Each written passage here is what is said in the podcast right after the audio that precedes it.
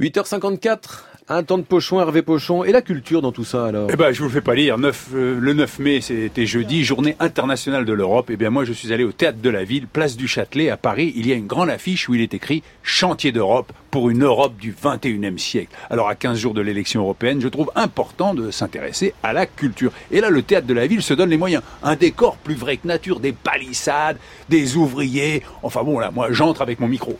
Ouais, c'est fermé, il n'y a personne. Hein. C'est ça, c'est en travaux Oui, c'est en travaux. ouais. Mais pourquoi il y a des affiches euh, chantier d'Europe alors? Toutes les représentations, ils les font à l'espace Pierre Cardin. Ah. C'est mal indiqué sur, euh, sur leur papier parce qu'en en-tête, il y a le théâtre de la ville, mais en fait, comme ils sont en travaux depuis euh, 2016, toute la direction là-bas, euh, tout est là-bas. J'y vais alors, merci. Et bah de rien, bon courage. Oui, bon, moi déjà, mon reportage commence mal, je me suis trompé d'endroit. mais bon, c'était pas clair. Je pars sur les Champs-Élysées, à l'espace Pierre Cardin, et là, je tombe sur l'administrateur Michael Chase. Alors, chantier d'Europe. Bah, Chantier d'Europe, c'est effectivement c'est un festival que le Théâtre de la Ville a lancé, c'est la dixième année. Donc c'est ouvrir aux jeunes artistes de l'Europe euh, entière, de leur donner la possibilité de présenter leur travail euh, ici dans de bonnes conditions, de rencontrer le public. Donc Eun donc c'est une chorégraphe euh, coréenne qu'on a déjà invitée plusieurs fois. Et qui parle français? Non. Mais alors vous avez une conception assez large de l'Europe au tête de la ville, puisque la coréenne fait partie de l'Europe. Tout à fait. Enfin bon, en tout cas, on a une conception assez large de ce que doivent être les, les échanges entre les artistes et le fait qu'on doit construire des liens et passer au- au-delà des barrières nationalistes, des barrières des, des langues. Et on est passionné par l'idée de faire entendre les langues, toutes les langues du monde. Euh, moi aussi, j'aimerais faire entendre toutes les langues du monde, mais bon, en 4 minutes 30, c'est compliqué. En attendant, à 16h aujourd'hui, à l'espace Pierre Cardin, vous pouvez voir avoir 20 ans en 2020, 50 jeunes amateurs dirigés par cette artiste coréenne. Et alors, chaque, artiste a 1 minute 59 pour s'exprimer. Alors c'est là qu'il faut que je vous demande pourquoi 1 minute 59 Très bonne question, Patricia. Pourquoi Je- une minute je vous remercie de l'avoir posée. 59? Eh bien, je vais vous le dire. Ça correspond au temps moyen que les internautes accordent à une vidéo avant de zapper. Voilà, 1 minute 50. Alors, avant de vous zapper, s'il vous plaît, je vous annonce que ce spectacle est gratuit. Absolument. Entrée libre. Enfin, il faut réserver quand même pour réserver. Oui, alors pour réserver, vous allez sur théâtre-de-la-ville-paris.com. Voilà, tout ça c'est sur la page de France Inter. Et comme le sujet c'est l'Europe et la culture, je suis allé sous le chapiteau du cirque romanesque. Vous entendez? Il pleut. Et sous un chapiteau, ça s'entend. Il n'y a pas plus européen que nous, les Tziganes. Qu'est-ce que ça représente justement l'Europe pour vous? Alors, euh, la suppression des frontières, c'était une bonne chose. On peut voyager dans toute l'Europe. On n'a pas le droit de s'arrêter.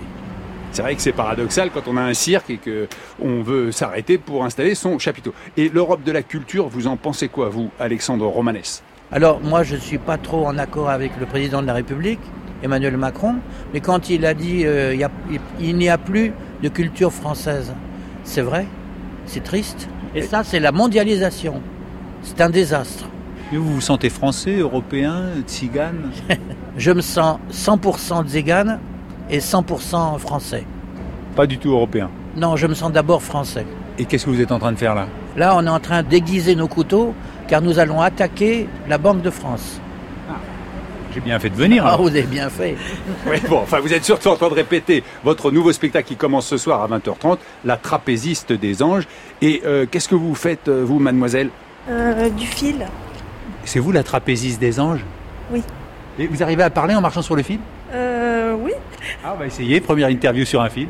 Mais est-ce que vous allez aller voter pour les élections européennes dans 15 jours Euh, non, je Non. pas. Donc Alexandra, ah Vous êtes tombé du fil.